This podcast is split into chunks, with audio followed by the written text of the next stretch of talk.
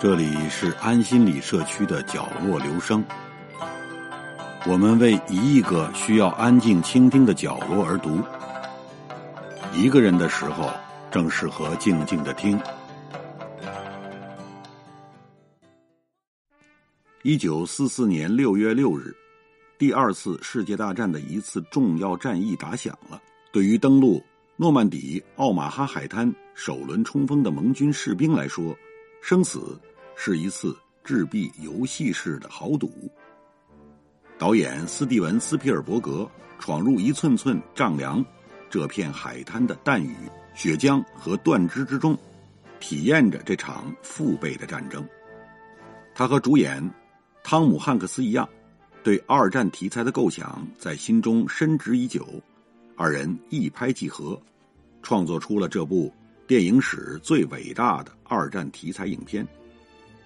经典永远经得起时间考验，二十多年过去，它依然是我每年几乎都要重温一遍的影片。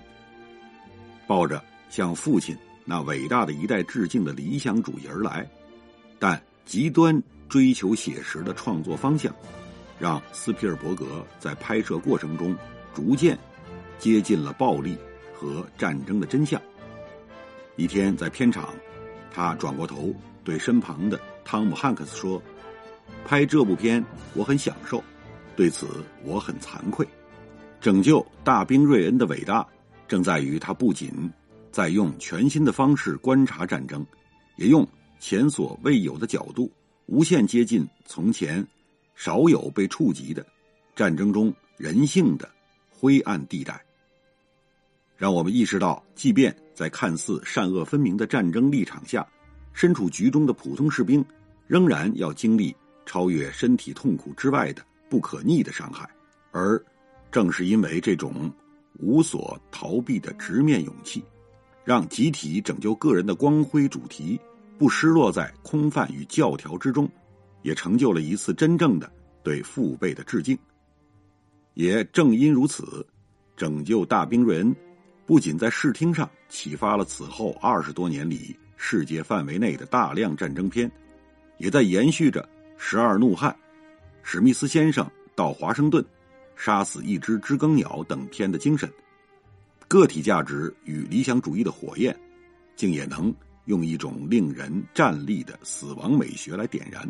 汤姆·汉克斯饰演的片中主角米勒上尉，有两个最重要的设定：一名职业是。老师的美国公民，一名身经数战的老兵。前者让他的牺牲有了普世的分量，后者让他的恐惧有了扎根的土壤。汤姆·汉克斯总能最恰当的柔和平民英雄的非凡与不凡，堪称詹姆斯·斯图尔特之后最能代表美国精神的男演员。而主角米勒，则是第日登陆的。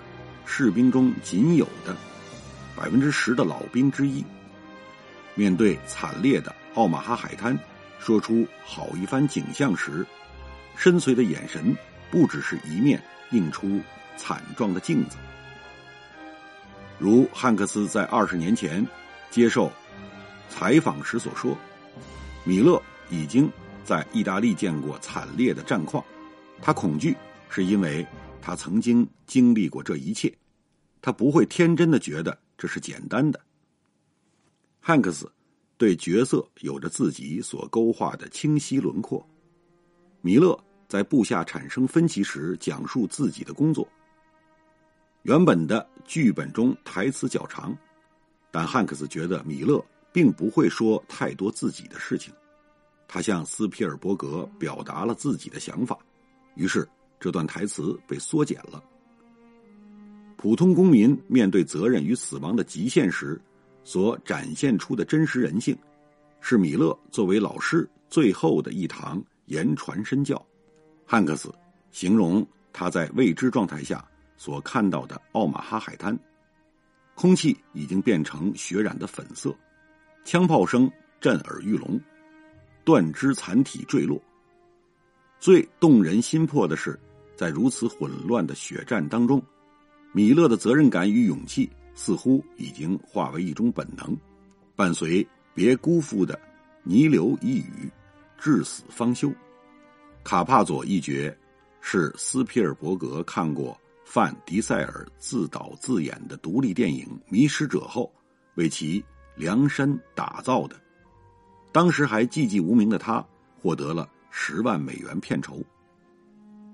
汤姆·塞兹摩尔在拍摄期间正在与药物滥用问题做斗争，斯皮尔伯格给他设置了严格的条款。塞兹摩尔在拍摄期间必须每天接受血检，一旦被测出服药，他将马上被解雇换角。塞斯摩尔同意，并经受住了测试。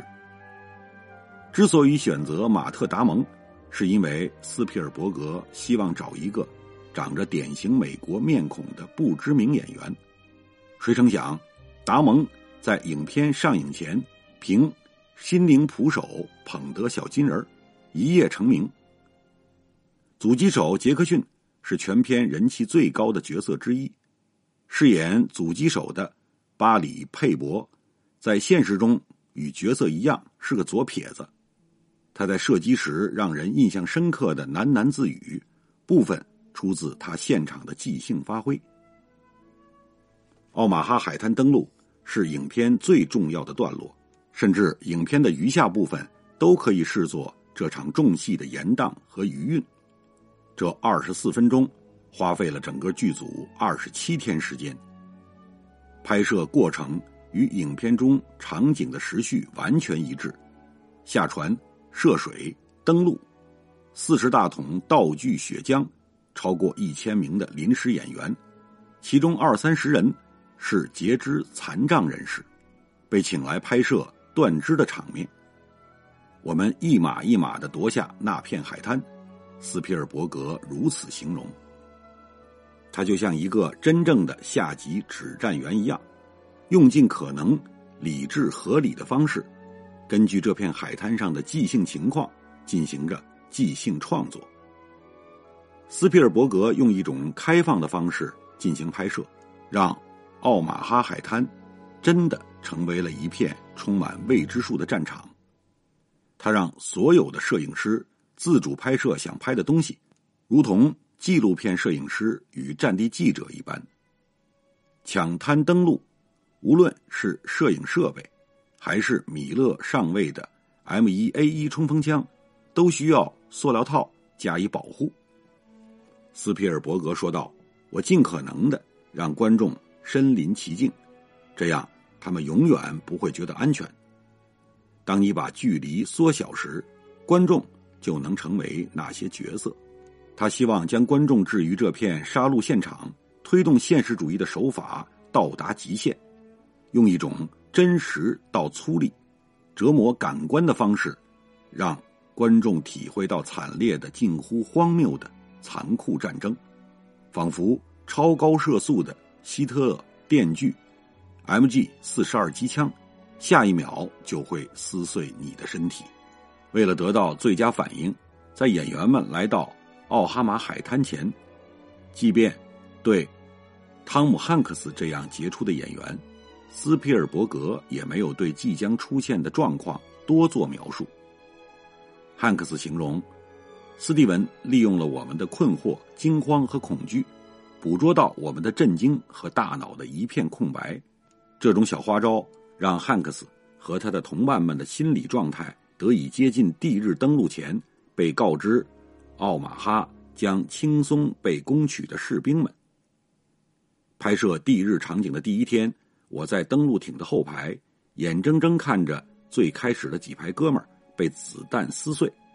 我当然知道这是特效，但我当时仍没有为如此真实的质感做好心理准备。为表现爆炸后的震颤、坦克驶过后的状态以及战场的混乱，摄影组将电钻连接到摇臂上，在适当的时候打开，以期获得抖动效果，配合影片同样具有突破意义的音效。此起彼伏的划破空气的子弹声、耳鸣与惨叫，我们就像那个被炸掉胳膊后满地寻找的士兵一样，陷入混乱、绝望和对方向的彻底迷失之中。拯救大兵瑞恩堪称斯皮尔伯格笔触最为残酷的作品之一，但仍留下一缕多愁善感。法国小女孩回到父亲身边时埋怨的巴掌，看似闲笔，竟成为片中最温暖的一幕。小分队对这个家庭的态度，代表着一种战场上的道德困境。友邦百姓注定只能是美式理想主义的伤感陪衬。所幸，小女孩并没有身着辛德勒的名单中那身注定让人心碎的红衣，最终也并未在片中蒙难。如果说哪个战争片场景能和《拯救大兵瑞恩》的第一幕一较高下，那应该就是《拯救大兵瑞恩》的第三幕——奥马哈海滩的。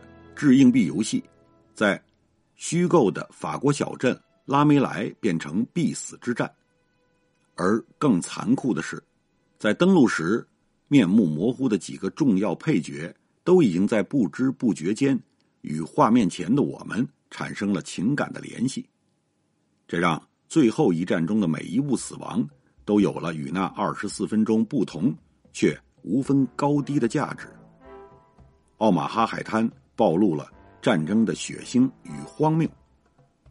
拉梅莱则抓住眼前仅存的感情纽带，然后毫不留情的一把扯断。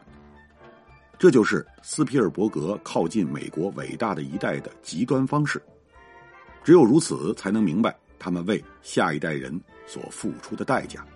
美术指导复杂且精致的布景，给了影片多样的调度选择。利用墙壁、楼上楼下、街道的地形特征以及精准的位置安排，影片得以在角色因战斗需要反复移位、视觉反复变化、摄影极度追求临场感的情况下，也不显得慌乱。长时间的战斗场面观来也并无疲劳感。大战来临前，法国相送歌唱家皮亚福的《你无所不在》。飘荡在残垣断壁之上，这一宛如梦幻的场景，竟然是编剧根据老兵向他讲述的亲身经历所改编，而其后的守桥之战，反而完全虚构。有时我幻想卧在你怀中，你在我耳边低声呢喃，悼念爱人的柔肠寸断，在离家太远。以无从自证战争意义的当口，成为一根维系于他们与奢侈的生平世界间脆弱的风筝线。从诺曼底前线返回英国韦茅斯港的罗伯特·卡伯，露出标志性的、带着一丝嘲弄的笑容，说：“如果你拍的不够好，那是因为你靠的不够近。”这是卡伯最著名的。经典语录：罗伯特·卡伯是唯一一位跟随着首波冲锋的战士，在地日登上欧洲大陆的记录者。他在弹雨和浮尸之间拍摄了一百零六张底片。遗憾的是，因为工作人员的失误，大半被毁。斯皮尔伯格曾表示，那些无法复活的影片是地日的最重要的记录。当天的底片。只剩下十一张留存，而这仅存的十一张照片就成了地日的珍贵影像记录，同时也是斯皮尔伯格拍摄《拯救大兵瑞恩》的灵感源泉。影片极尽写实的摄影风格，带着随机性的拍摄方式，都继承了卡帕深入各个战地寻找真实震撼的精神。如果你清楚卡帕回忆录。稍微失焦名字的来源，或许就能够理解为什么米勒上尉的右手一直在颤抖。卡帕还如此描述过地日的经历：炮弹在我身边炸响，水面已经挤满尸体。我反复不断的用西班牙语重复，这可不是开玩笑的事儿。卡帕彻底拥抱身处战地的自我。这种体验与审视，同那十一张震颤人心的照片一样，真实而不可复现。汤姆·汉克斯和他的兄弟们，在影片的筹备阶段，曾接受影片的技术顾问，原美国陆军陆战队上尉戴尔戴，为期一周多的训练。汉克斯此前曾为《阿甘正传》中的越战戏份，接受过戴尔戴的训练，深知这位有着硬朗的面部线条的魔鬼教头态度严格，手段了得。其他演员们还天真的以为这会是一次愉快的林中野营，结果刚到第三天，他们就不堪其苦。再加上天气潮湿寒冷，有人开始生病。汉克斯形容，他们难以理解，被这个灰白头发的家伙吼来吼去，对成为一个更好的演员有什么帮助？戴在冷雨之中向全员训话。这位在众多好莱坞战争片中担任顾问的前陆战队队员告诉他们：“不是穿上制服在海滩上溜溜弯儿你们就能演好军人的。你们在表现活生生的真格的大兵。”让他们蒙羞可不行。承受戴的痛骂，互相只能用角色名称呼。经受了严格军事训练的主演们，至少可以稍许接近当年在欧洲作战的父辈们的经验。汉克斯和斯皮尔伯格都是听着父辈们讲着二战的经历长大的，尤其是斯皮尔伯格，他的父亲和他的老战友们。每次在家中聚会，都会讲述他们二战期间在印度和缅甸的经历。二战让我们这一代得以存续，二战让我们的未来成为可能。婴儿潮的这一代人，亏欠父辈们太多了。斯皮尔伯格感谢父辈的方式，就是尽可能的了解他们的牺牲。这部残酷血腥，让理想主义的光芒。在最黑暗处点亮的影片，却承载着斯皮尔伯格将床边故事搬上银幕的温柔夙愿。他曾无数次强调，这是一部献给父亲的电影。经常在作品中表达父爱缺位元素的斯皮尔伯格，终于用一部尽力走进父辈伤痛的电影，化解了与父亲的误会与隔阂。在那之前，父亲只是默默的消化这一切；而在那以后，父亲感受到发自内心的温暖。斯皮尔伯格也终于释然，我们比以往任何时候都要亲密。